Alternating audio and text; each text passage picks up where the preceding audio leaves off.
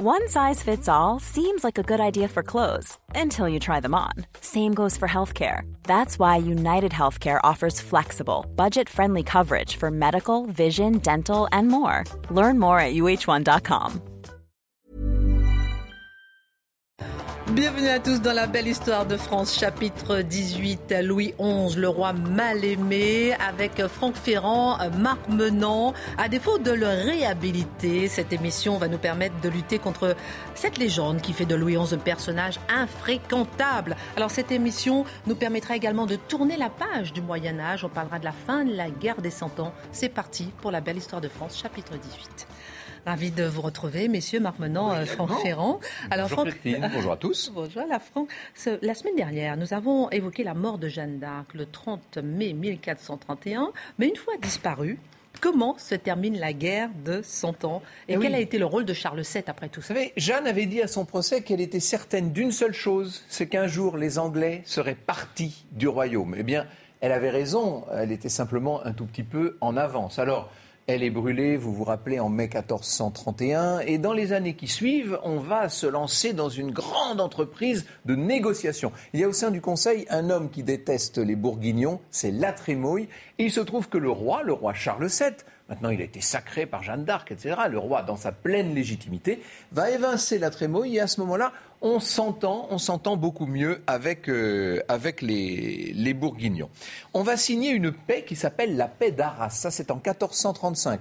Moins de deux ans plus tard, Charles VII est à Paris. Vous vous rappelez que Paris, c'était la ville où il ne pouvait pas entrer, la ville qui était contre le petit roi de Bourges. Eh bien voilà qu'il fait une entrée triomphale à Paris. Et dans la foulée, en 1438, il va prendre ce qu'on appelle la pragmatique sanction de Bourges. Alors là, je ne vais pas entrer dans ces détails, mais dites-vous que ça lui donne une grande influence, une grande autorité sur le clergé. C'est très important dans les rapports entre la monarchie française et la papauté. On aura l'occasion d'y revenir euh, dans une, dans une prochaine émission. Mais il y a aussi la révolte des grands barons, les grands féodaux qui ont été un petit peu bousculés par l'épopée de, Jeanne d'Arc, voilà qui relèvent la tête et qu'avec le propre fils de Charles VII, avec le dauphin, ils vont se dresser contre, contre le roi. C'est ce qu'on appelle la grande praguerie. Pourquoi praguerie? Parce qu'il y avait eu quelques années plus tôt, à Prague, justement, une sorte d'insurrection de ce qu'on appelle les Hussites, qui étaient les partisans de,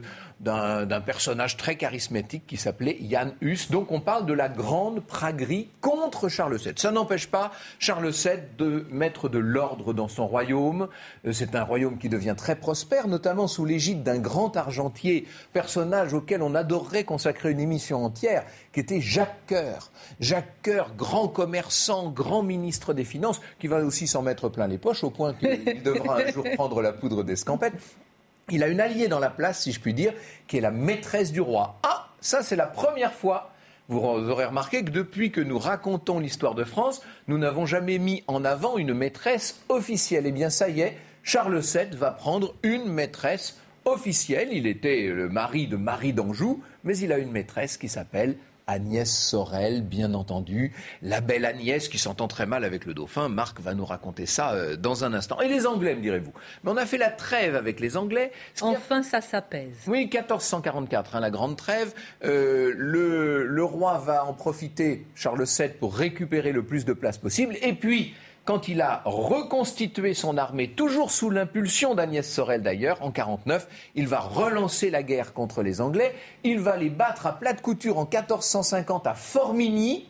Ça, c'est la fin de la présence anglaise sur le territoire. Alors, il y a encore une petite tentative du côté de la Guyenne, du côté de Bordeaux, et ce sera la grande victoire française de Castillon. 1453. Cette victoire, elle est, euh, elle est remportée grâce à l'artillerie. C'est la grande époque des bombardes, des canons. Ça y est, l'artillerie arrive sur les champs de bataille. Et grâce à l'artillerie française, eh bien, Charles VII a réussi à reconquérir son royaume. 1453, la bataille de Castillon, c'est fondamental parce que c'est la fin de la guerre de Cent Ans ça y est, c'est fini, on clôt le chapitre. Mais par la même occasion, dites-vous que c'est quelques semaines seulement après la chute de Constantinople qui est retenue par les historiens pour désigner la fin du Moyen Âge. Et oui, au passage, nous sommes sortis du Moyen Âge. Le royaume est donc puissant, prospère, reconstitué, magnifique règne de Charles VII. Et, cependant, il y a quand même un caillou dans la chaussure du roi, dans sa poulaine, si je puis dire. C'est son fils, c'est ce dauphin impossible, intrépide, le dauphin Louis. Et je dirais le dauphin rebelle. On voit ça avec Marc tout de suite.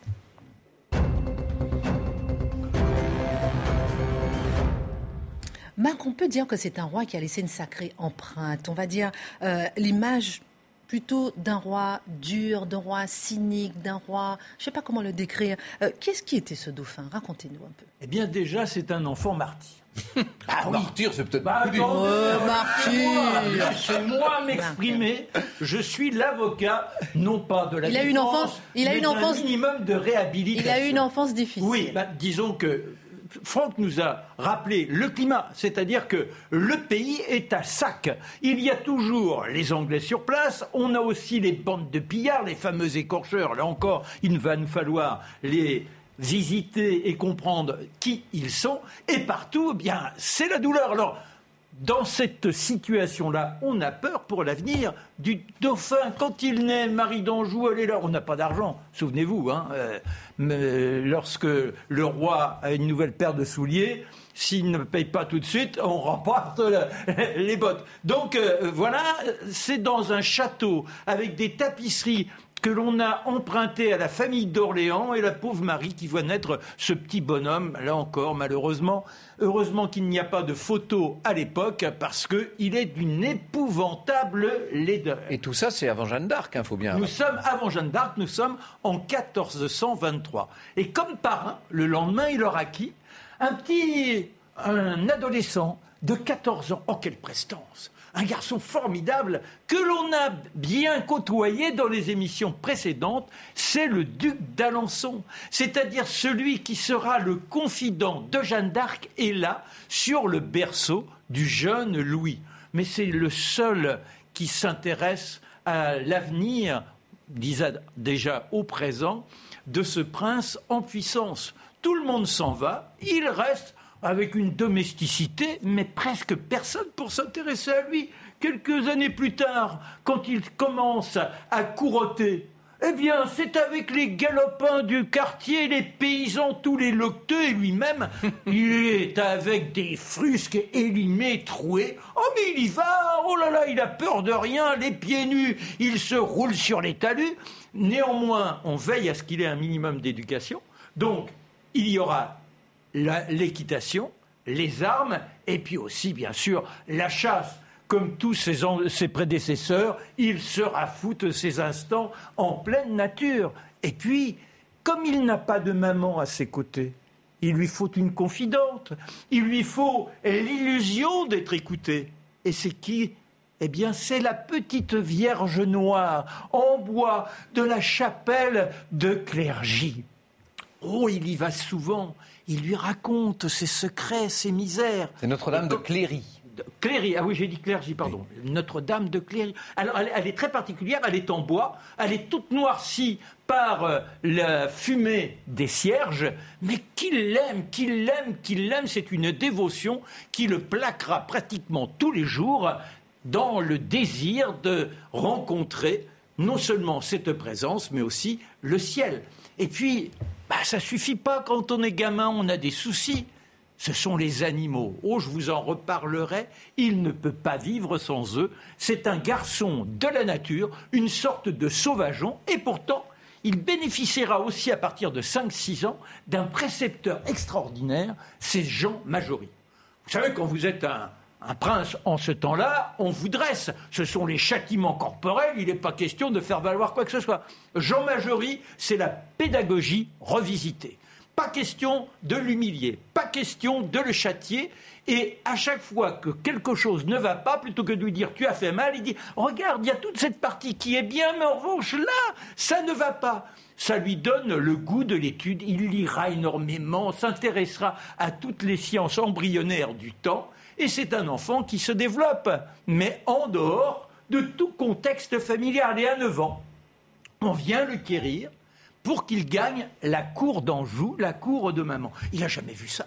Mais c'est incroyable, ce luxe, ces musiciens, toute cette domesticité qui se précipite. Oh bah, il se rabougrit, il est dans son coin, il n'est pas question de parler aux uns et aux autres. Bref, c'est un énergumène infréquentable. Je reprends votre adjectif. Ah. Et cinq ans plus voilà. tard, que se passe-t-il? Eh bien, il va changer de cours.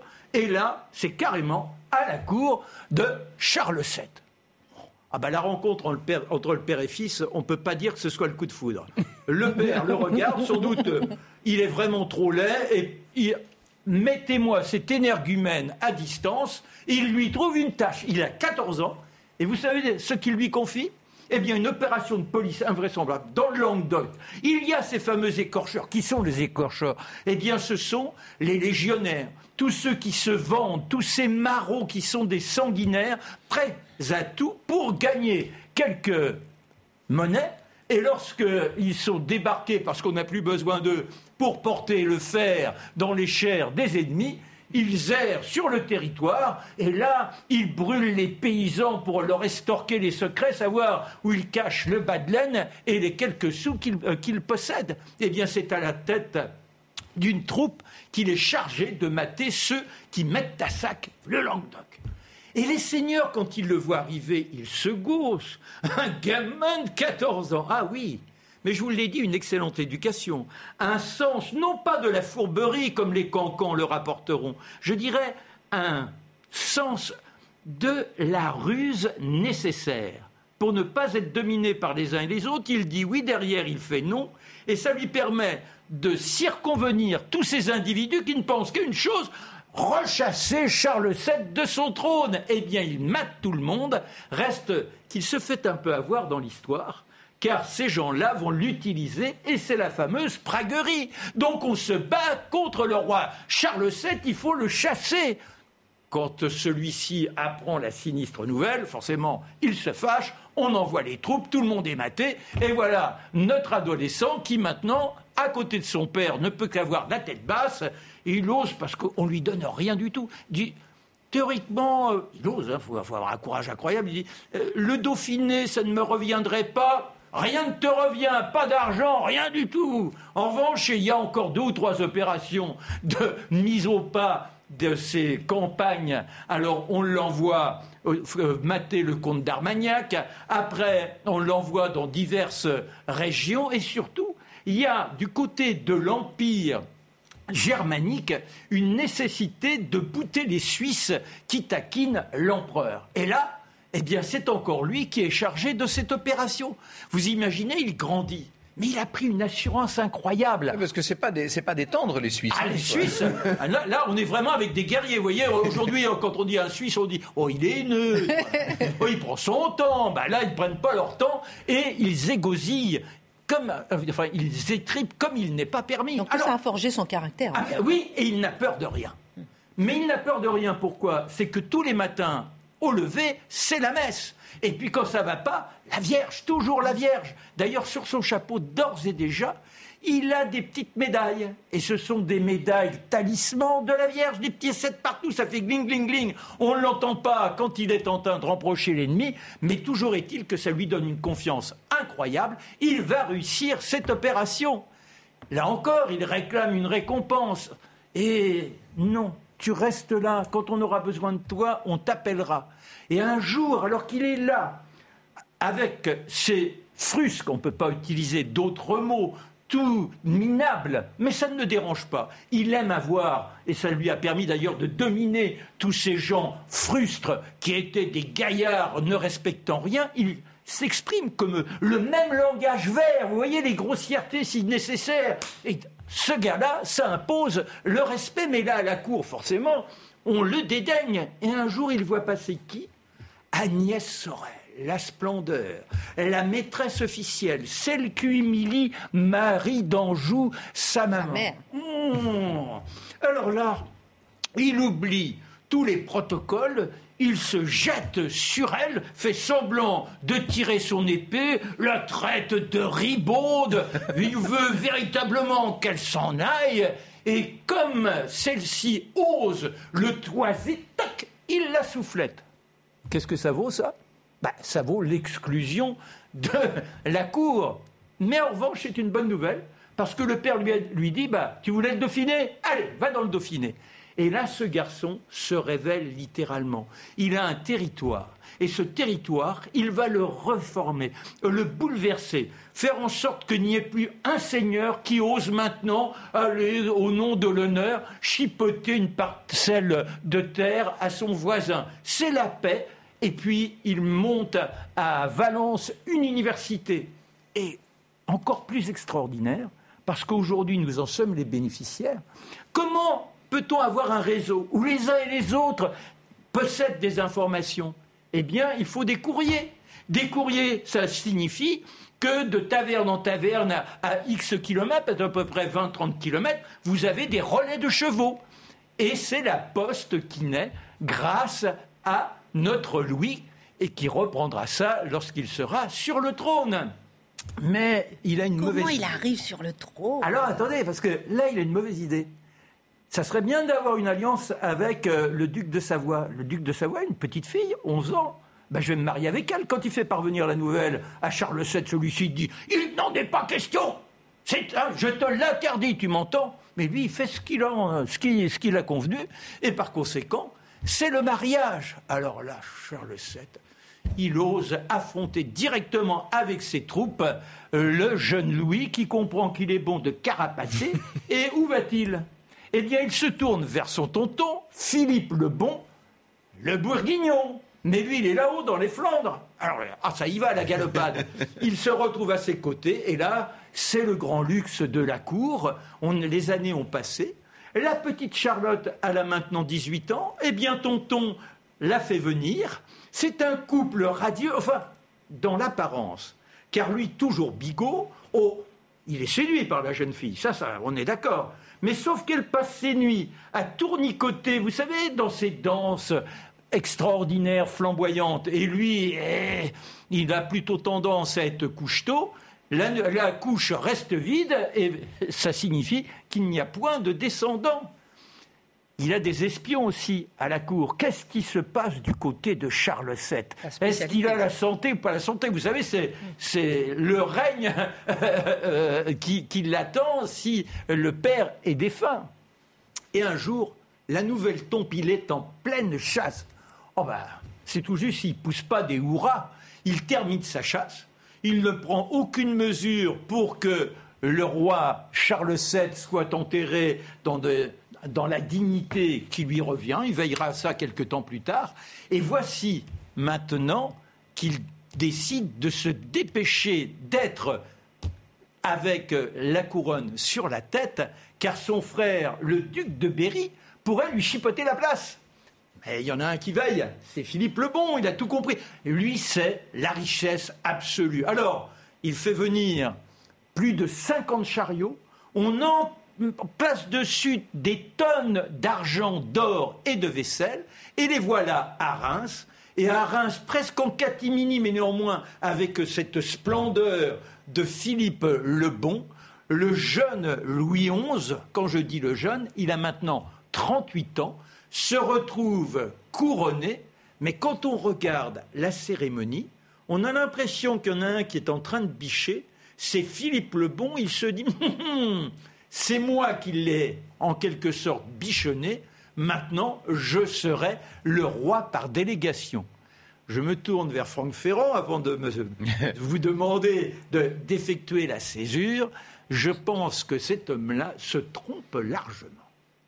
Merci pour ce récit, mon cher Marc. Alors, effectivement, on va voir avec euh, Franck euh, ce royaume euh, de ce roi Louis XI, un royaume prospère.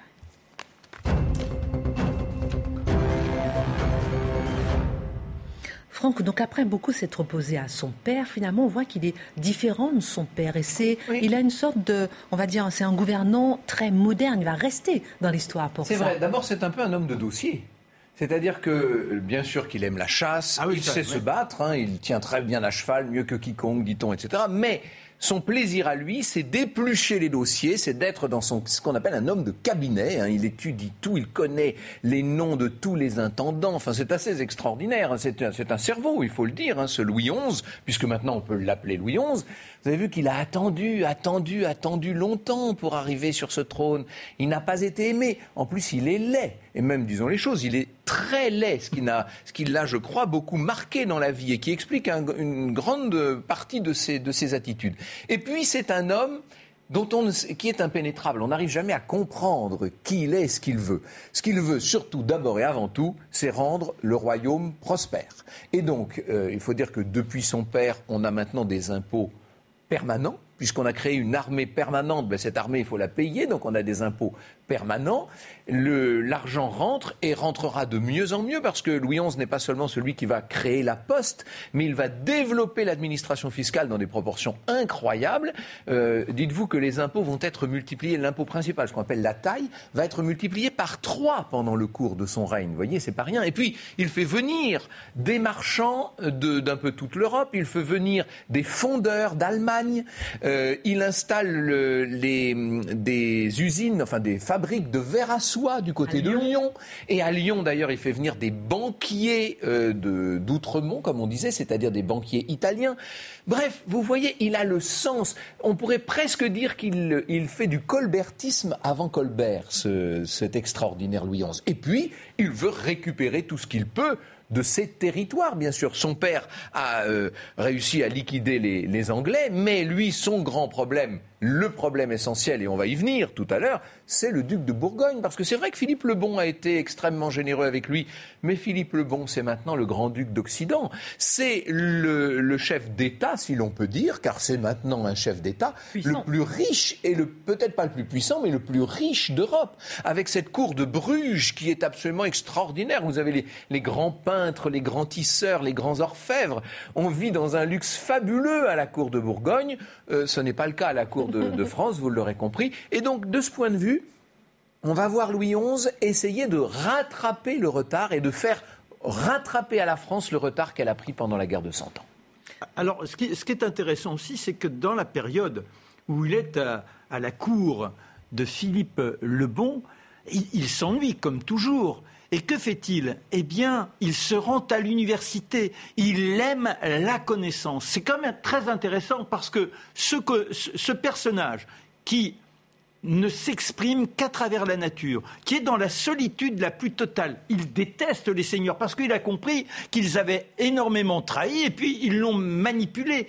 Et il aime les bourgeois, d'où cette prospérité qui permettra à ceux-ci de, faire des villes, des lieux où il est bon vivre et la France va prendre une ampleur incroyable grâce à lui. Il déteste la noblesse. Oui, euh, il s'en méfie beaucoup. Son règne sera le règne des bourgeois, tous ses conseillers. Alors ça nous rappelle un peu Philippe Auguste ou Philippe le Bel, vous vous rappelez, hein, mais tous ces conseillers seront des bourgeois, c'est vrai, euh, et ça va être le grand règne de la bourgeoisie, le règne de Louis XI, mais disons les choses, le début du règne n'est pas brillant du tout.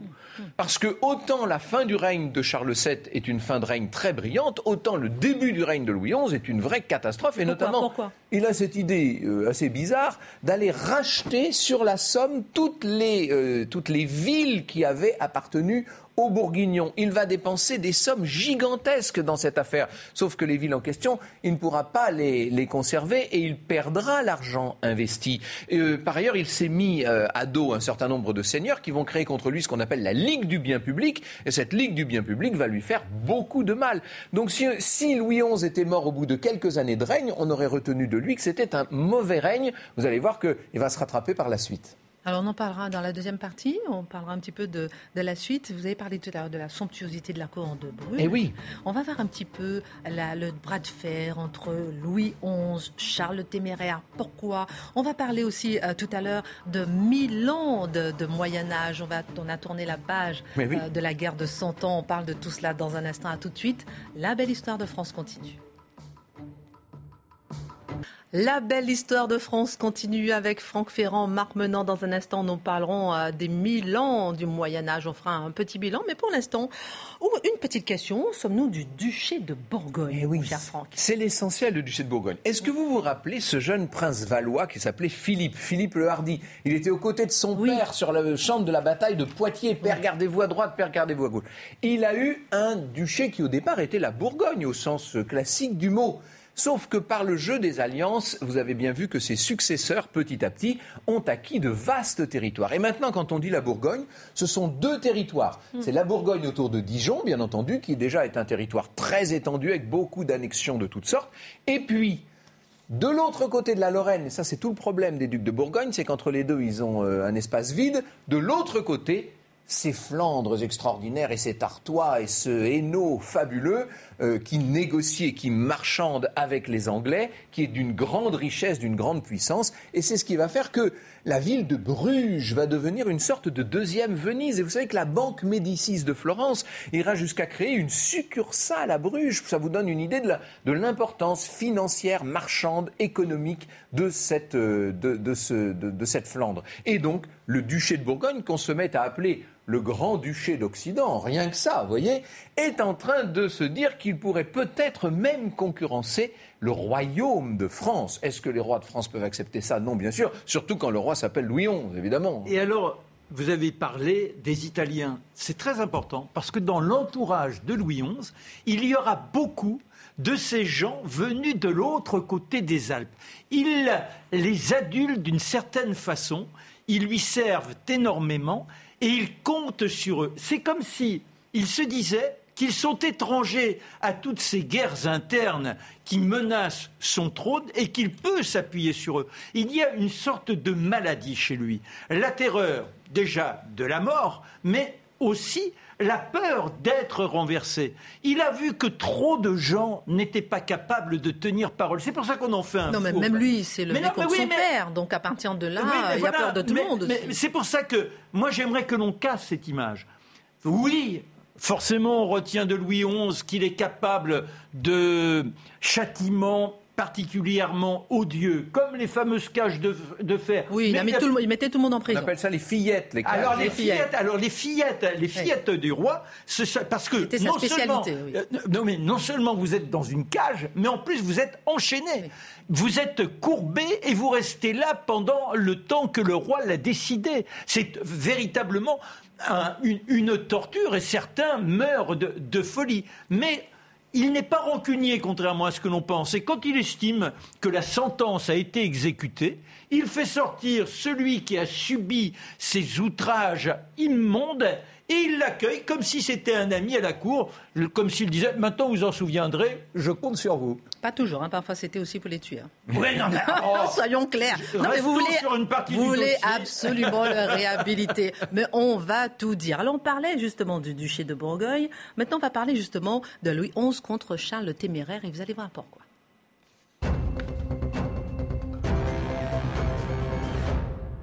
Alors Franck, vous nous le disiez, la grande affaire de Louis XI, c'est le duché de Bourgogne, donc le duc de Bourgogne. Son père en a à peu près fini avec les Anglais. Vous allez voir qu'on n'a jamais fini avec les Anglais, mais bon.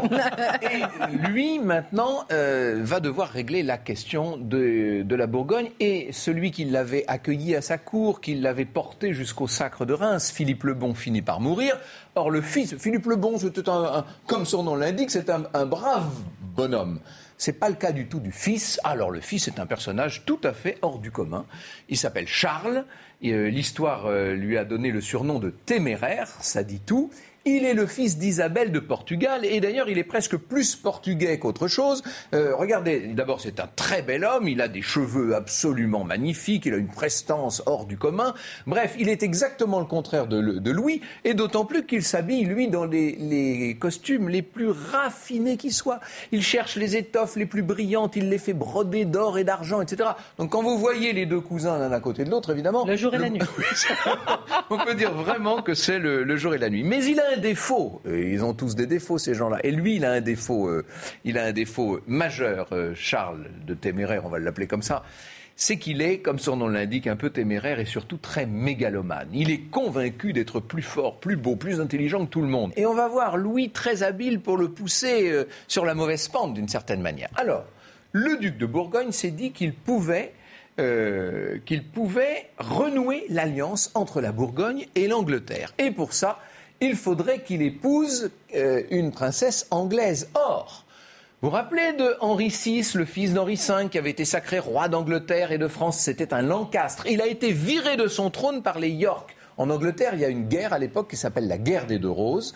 Et il se trouve que le nouveau roi, Édouard IV, a une sœur et voilà que Charles de Bourgogne va épouser cette Marguerite d'York, qui est la sœur du roi d'Angleterre. Très dangereux, ça, pour Louis XI, qui se dit Oh là là, euh, et si jamais les Anglais s'alliaient aux Bretons, je suis carrément pris en étau. Donc, immédiatement, il va lancer une guerre préventive contre le duc de Bretagne. Ça, c'est toute l'intelligence de, de Louis XI. Et pendant ce temps-là, le duc de Bourgogne, lui, va avoir plutôt tendance à s'occuper de ce qui se passe en Lorraine, je vous ai dit qu'il voulait unifier son grand-duché, hein, il voulait euh, réunir les deux parties. Il va donc s'attaquer à des, à des impériaux. Euh, on peut dire que le roi, le roi Louis a gagné cette première bataille d'une certaine manière. Il a empêché l'alliance efficace entre Bourgogne Angleterre. Et tout de suite, il se dit qu'il faut négocier avec euh, Charles de, Bourgogne. Et il lui propose d'aller le rencontrer. Euh, Bourgogne lui dit, mais venez me voir au château de Péronne dans mes terres bourguignonnes. C'est très, c'est très audacieux de la part de Louis, vous vous rendez compte, d'aller en territoire ennemi, si je puis dire. Alors il demande un sauf-conduit. Il demande au duc de Bourgogne qu'il lui donne sa parole de ne surtout pas l'attaquer. C'est ce que fait C'est un affront se déplacer. Eh, vous imaginez Et donc, il va, avec le sauf-conduit du duc de Bourgogne, aller jusqu'au château de Péronne, où il est plutôt bien accueilli par, euh, voilà, l'entrevue de Péronne. Vous avez cette gravure du 19e siècle. Il est plutôt bien accueilli par euh, Charles le téméraire. Euh, quand même, le roi est un petit peu méfiant. Euh, il se dit qu'il est en territoire euh, étranger. Il est à la merci de n'importe quel attentat, vous imaginez C'est lui qui a toujours peur de tout. oui, mais la Vierge est là, vous voyez. on est en octobre 1468 à ce Bon. Et on apprend alors qu'il y a des négociations, il y a des pourparlers entre les deux, les deux souverains, si vous me permettez de les appeler ainsi. Il y en a un qui est un souverain, le roi de France, l'autre n'est que duc de Bourgogne, mais c'est quasiment un souverain. Euh, alors qu'il y a cette négociation entre ces deux grands, grands seigneurs, on apprend que la ville de Liège vient de se lever, de se dresser contre le duc de Bourgogne. Ça, c'est une bonne nouvelle pour le roi de France, d'autant plus que ce qu'il faut vous dire, c'est qu'en sous-main, c'est Louis XI qui finance cette révolte, c'est lui qui a monté toute cette affaire. Et à ce moment-là, on peut dire que la méfiance change de camp. Là maintenant, le duc de Bourgogne, se, le duc de Bourgogne, oui, se, méfie et il va euh, proposer au roi de France un traité. Ça va être le traité de Péronne, qui est un traité très dur contre Louis XI, mais qui permet à Louis XI de gagner du temps d'une certaine manière. Et le 14 octobre 1468, Louis XI va signer ce traité de Péronne. Et dans les clauses du traité de Péronne, il y a l'alliance avec la Bourgogne contre les fameux liégeois insurgés. Et l'on va voir, ça paraît incroyable comme ça, mais on va voir Louis XI chevaucher aux côtés du duc de Bourgogne, aux côtés de Charles le Téméraire, pour aller mater les Liégeois. Alors que c'est lui qui avait euh, dressé les Liégeois. On voit 600 hommes en armes euh, du côté de Liège, des gens euh, très très déterminés qui vont essayer d'aller jusqu'au camp du duc de Bourgogne pour tuer non seulement le duc de Bourgogne, mais ce traître de roi de France qui s'est retourné contre eux. Évidemment, il ne, vous doutez bien que les troupes euh, bourgogne et françaises n'en font qu'une bouchée de ces gens-là. Bien sûr, ça va être un massacre, la répression terrible de, de Liège. Et on voit d'ailleurs, c'est pour vous montrer le zèle de Louis XI, on voit Louis XI courir à cheval armé dans les rues de Liège en criant Bourgogne, vive Bourgogne vous compte Il va loin hein, quand même. Je trouve qu'il va Exceptionnel. Heureusement que vous avez bien dressé le portrait avant, comme ça on n'est pas, trop surpris. En 1470, euh, à Tours, il réunit, euh, alors c'est pas tout à fait des, des états généraux, c'est une assemblée de notables pour faire casser le traité de Péronne quand même, vous voyez.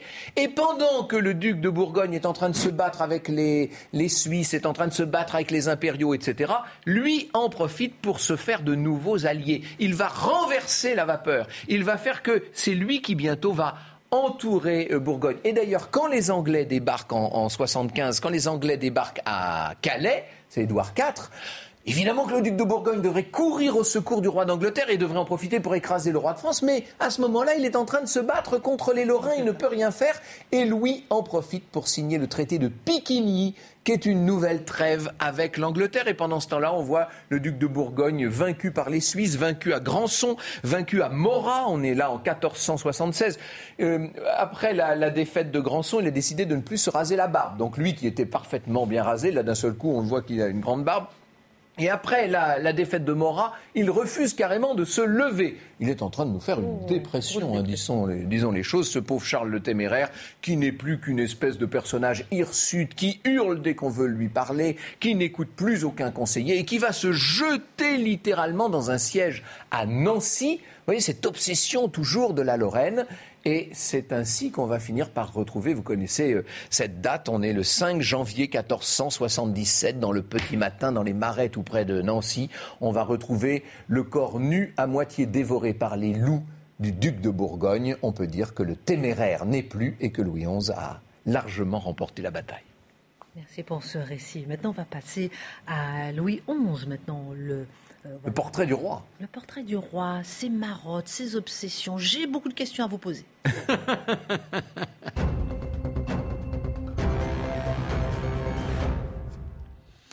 Mon cher Marc, qu'est-ce qu'on peut retenir de la légende de Louis XI J'aimerais insister sur le côté un peu rustre du personnage lorsqu'il est au contact des autres. Il a décidé de bouder à tout jamais le luxe, tout ce qui représente la richesse, même si il a besoin d'argent. Pourquoi besoin d'argent?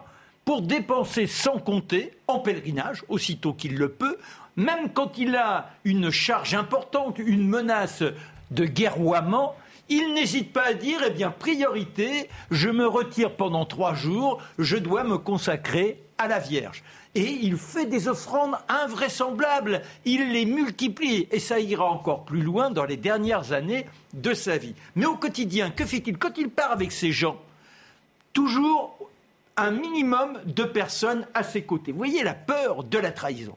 Mais ceux qui sont avec lui, ah bah c'est pas une sinécure. C'est vraiment pas le voyage dans lequel on va faire bombance.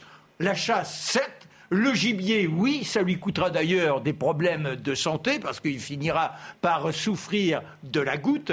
À force d'être à cheval, il se retrouvera avec des hémorroïdes qui le, qui le dévorent littéralement, mais à ne plus pouvoir tenir debout. Et la nuit, pas question d'aller dans, dans, un gîte, dans un château où on l'accueillerait volontiers. Non, non, non. Hop, dans la cabane, les Italiens, tiens, quand ils quand ils l'accompagnent, ils se plaignent. Ils disent mais c'est une vie de chien. Ah, une vie de chien. Mais quand lui il entend ça, c'est pas du tout péjoratif.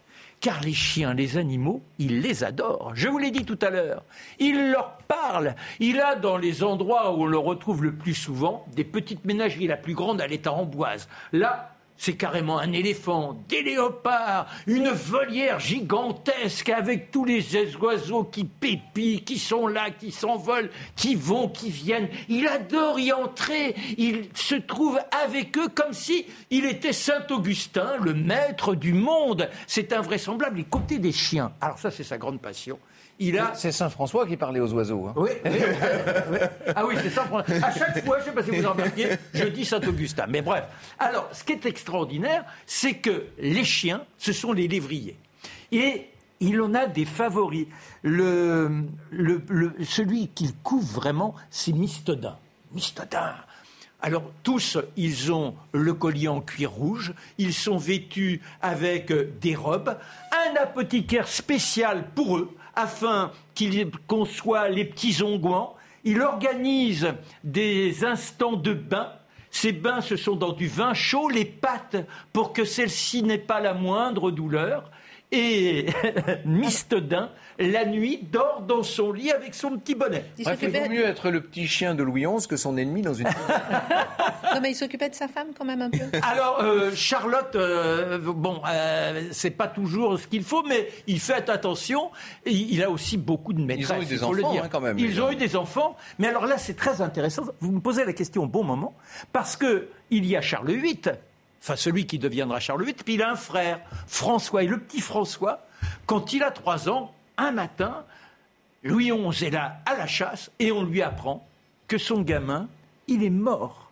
Et là, c'est une détresse, mais il est broyé littéralement. Et dans la rage, il décide de faire brûler tous les alentours. La forêt est éradiquée. Et également, comme à chaque fois qu'il reçoit une mauvaise nouvelle, il jette ses habits et il décide de ne plus monter le cheval sur lequel il se trouvait à l'instant où la nouvelle lui a été communiquée. Vous voyez, c'est la superstition. Il n'est jamais sans son astrologue et les choses vont se dégrader au fil du temps. Dans les dernières années, la maladie est là, l'affaiblit, l'affaiblit, mais il continue à bien mener son monde. Reste qu'il a cette peur de la mort, il voudrait vivre encore dix ans. Alors, il multiplie les pèlerinages, il fait venir des reliques de partout, de toute l'Europe. Il demande au pape, comme si c'était une location, de lui adresser quoi? Le caporal. Ne croyez pas que ce soit un sous-officier, que nenni, c'est simplement le linge censé être celui sur lequel Saint Pierre menait ses messes. Alors, vous voyez, c'est un objet très sacré. Il les fait venir. Également, il demande à ce que de Reims lui parvienne le Saint-Crème. Vous savez, la fameuse ampoule avec laquelle il a été oint et tous ses prédécesseurs. Et également la croix de Charlemagne. Ça s'est placé sur, sur le buffet. Mais ça ne suffit pas. Il connaît de réputation, oh, un personnage qui est bien loin, mais ce serait son confident, celui qui serait l'intercesseur, la Vierge, forcément. Il se rend toujours dans cette petite chapelle où il est là. En cachette en plus. Ah ben, bien sûr, mais, et alors hein, Il fait venir François de Paul. C'est un ermite qui vit sur un rocher. Cet homme-là ne veut pas du tout quitter sa place, mais c'est le pape qui intercède, et tant et si bien qu'il fait le long chemin, et le voilà à côté de Louis XI, qui ne peut plus supporter même les personnes en qui il avait le plus confiance, c'est-à-dire ceux qui sont des figurants, ceux qui euh, s'occupent, qui le chaperonnent depuis des années, le petit personnel, la domesticité. Eh bien, il les change du jour au lendemain.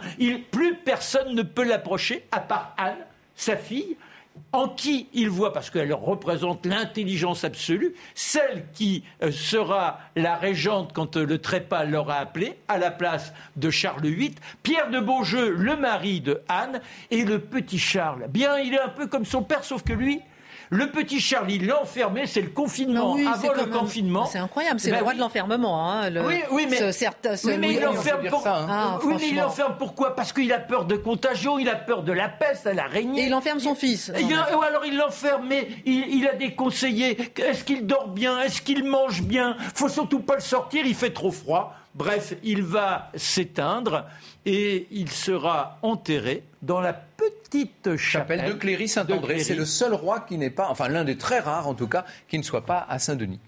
Alors, euh, merci beaucoup. Mais là, vous nous disiez tout à l'heure, au tout début de l'émission, mon cher Franck, que là, on tourne la page du Moyen Âge. Donc, mille ans de Moyen Âge. La fin de l'Antiquité, c'était 476. eh bien, là, c'est la fin du Moyen de l'Empire romain. 1453, tout ça dure donc 1000 ans. Ça y est, toutes ces émissions, de 16 des 18 émissions que nous venons de faire, se passaient pendant le Moyen Âge. Eh bien, c'est la fin du Moyen Âge. Qu'est-ce qu'on peut retenir oui, oh vous n'aimez pas le Moyen Âge, non Vous n'aimez pas non, mais qu'est-ce que vous bien aussi dans Oui, c'est vrai. Mais qu'est-ce que vous retenez du Moyen Âge Qu'est-ce qu'on peut retenir? Alors moi, je retiens déjà, c'est la période. Alors ceux qui appellent les racines chrétiennes, moi j'appelle ça l'empreinte chrétienne, parce qu'avant, n'oublions pas les Gaulois qui n'avaient rien à voir avec la religion, mais là, c'est la toute puissance de la religion. Vous avez un quart des habitants de France qui sont des ecclésiastiques, soit des prêtres, soit des nonnes, soit des moines. Un tiers des, terres appartiennent à l'Église. 50 jours par an sont consacrés à la prière pour les fêtes exceptionnelles. Et aussitôt qu'une contrariété se présente, qu'on est victime du moindre fléau, procession dans la rue, on ferme tout. C'est donc une époque où véritablement on est dans cette euh, façon de vivre très terrestre, mais accompagnée par le céleste. Et puis, euh, quand même, euh, la création de notre société, d'une certaine mm. manière. La famille, la famille restreinte, c'est plus le clan ou la tribu, maintenant c'est la famille restreinte qui va, qui va servir de cellule à la société. Ça, c'est le Moyen Âge. le savoir mis en avant à travers les universités, tout ça nous amène à la ville. La ville est une sécrétion du Moyen Âge, c'est une invention. Et qui dit ville dit bourgeoisie. Vous voyez que la bourgeoisie aussi est née au Moyen Âge. Et puis l'organisation du territoire avec ces paysages qui ont été créés par tous ces laboureurs, ces générations et ces générations de laboureurs dont nous ne parlons pas, nous, parce que nous parlons des rois, des reines et des, et des chevaliers, mais mm. il y avait les laboureurs et ce sont eux qui ont fait le, terroir. Et c'était comme, comme, le père de Jeanne d'Arc. Oui, mais pour la plupart, c'était quand même des crèves la faim. bon, alors, messieurs, une petite fiche de révision pour terminer oui, euh, cette émission. Premièrement, à sa mort, Charles VII laisse un royaume reconstitué, mais une cour divisée. Deuxièmement, son fils, Louis XI, défend la prospérité de son royaume en dépit des menaces anglaises et bourguignonnes. Troisièmement, le bras de fer, on l'a vu, avec Charles le Téméraire, tourne à l'avantage du roi de France. Et puis, quatrième et dernier point, la légende noire de Louis XI ne doit pas cacher ses qualités. On l'a bien vu avec vous. Messieurs, vos livres chacun, d'abord, à les marques il est réhabilité pour vous un tout petit peu quand même? Oui. Vous avez, gagné, vous avez gagné. Non, on a, appris beaucoup de pour Moi, pour moi, un livre qui est comme une Bible, si je puis dire, pour penser euh, référence à la dévotion de Louis XI. C'est un auteur anglais, mais c'est un livre formidable où on découvre toutes euh, ces ces secrets de Louis XI. Paul Murray Kendall, il voilà, Paul Murray Kendall chez Fayard. Et euh, mon cher Franck, alors un livre de Jacques Hirs, publié chez Tempus. Oui, Jacques Hirs est un des grands spécialistes de Louis XI. C'est un, très beau portrait du, roi. On aurait pu citer aussi un livre beaucoup plus ancien et dans lequel j'ai quasiment appris à lire. Ah. C'était le Louis XI de Pierre Champion aussi, vous savez. Ah oui, très bien. Merci en tout cas, messieurs, pour cette émission. À, la semaine prochaine, rendez-vous dans la belle histoire pour le chapitre 19, Anne de Bretagne deux fois reine. Excellente suite de programmes sur CNews.